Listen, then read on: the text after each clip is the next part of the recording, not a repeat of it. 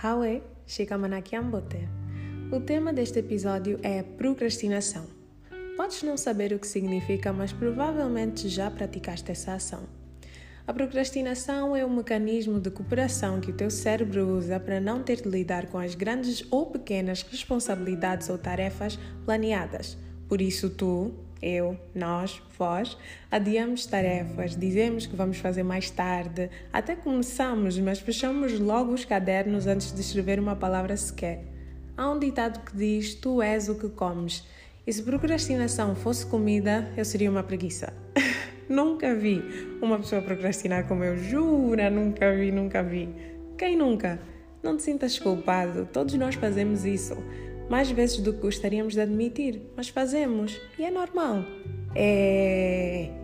Isso não significa que vais virar já a mãe ou o pai da procrastinação, com falsos pretextos de que isso beneficia a tua saúde mental.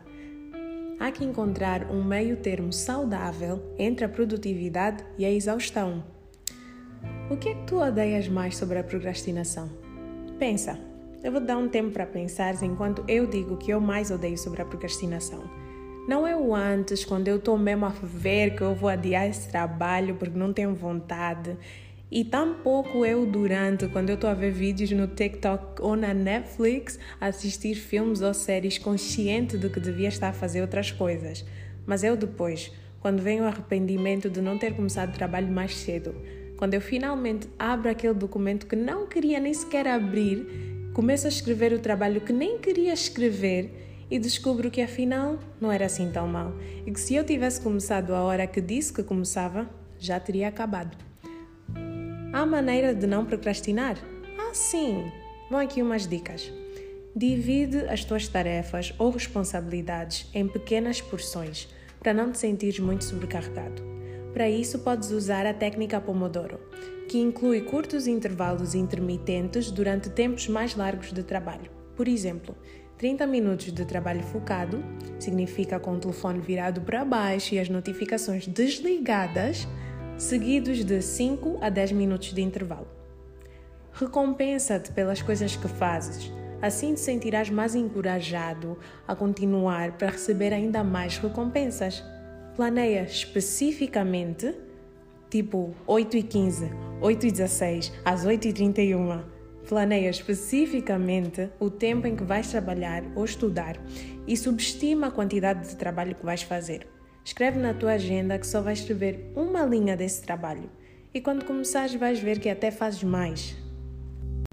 Muda o espaço de trabalho. Vai para um sítio em que vais te sentir motivado, porque para começar precisas de motivação e a parte mais difícil de todos os trabalhos, pelo menos para mim, é o começo. E último, diminui as tuas distrações. Essas são algumas maneiras simples que podes diminuir o tempo de procrastinação.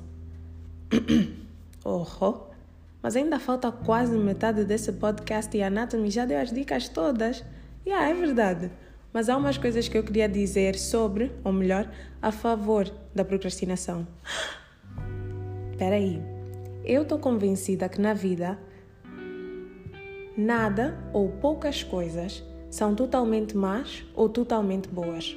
Há procrastinações e procrastinações. Algumas vezes, não fazer algo imediatamente dá-nos a possibilidade de pensar, refletir e realmente avaliar se essa atividade ou projeto vai nos trazer bons frutos ou não. Por exemplo, eu procrastinei durante muito tempo gravar o trailer e este episódio do podcast. Porém, por mais que eu tentava esquecer e não dar assim muito sangue à ideia de fazer um podcast, não me saía da cabeça e eu vi que, por mais que eu procrastinava para não começar a gravar, mais ideias eu ia tendo. Isso é obviamente um exemplo à parte. Eu não sugiro que tu deixes as tuas atividades escolares ou coisas de trabalho para fazer na última da hora. Só digo que, algumas vezes, a procrastinação pode ser como uma dor de cabeça. Não a doença em si, mas um sintoma. Ela pode servir como um sinal de que, quem sabe, estás a sobrecarregar demasiado.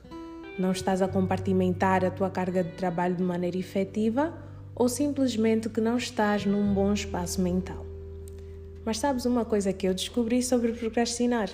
Que a maior parte de nós, procrastinadores, só o fazemos porque dessa maneira teremos uma desculpa válida por não sermos os melhores ou não termos uma nota mais alta. Até podemos dizer: quem? Eu? Nada, só não tive melhor nota nesse teste porque estudei uma noite antes do exame. Se tivesse estudado mais, nem eu me aguentar.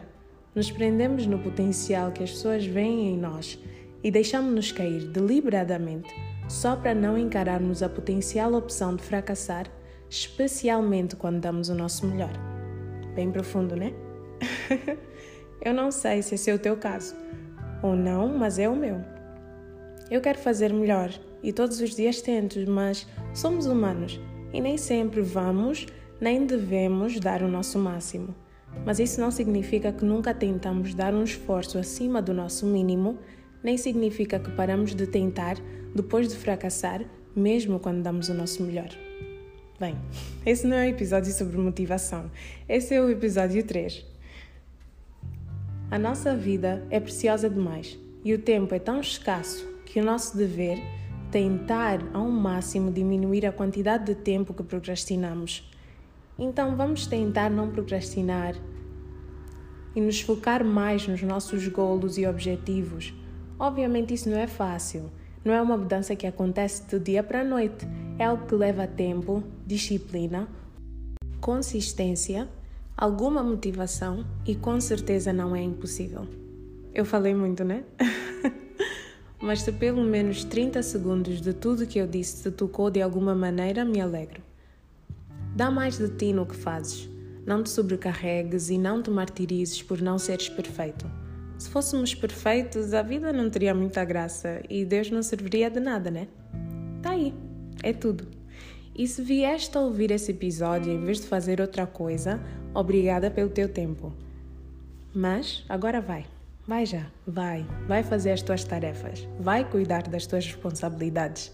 Até o próximo episódio. Um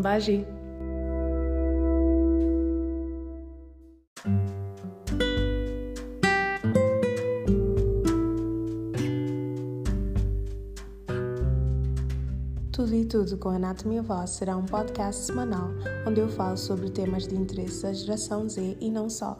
Eu espero transmitir e compartilhar o meu conhecimento e descobertas de tudo e tudo. Encontrem-me no Instagram e no YouTube no arroba Anatomia Voz. Tchau, Deus abençoe!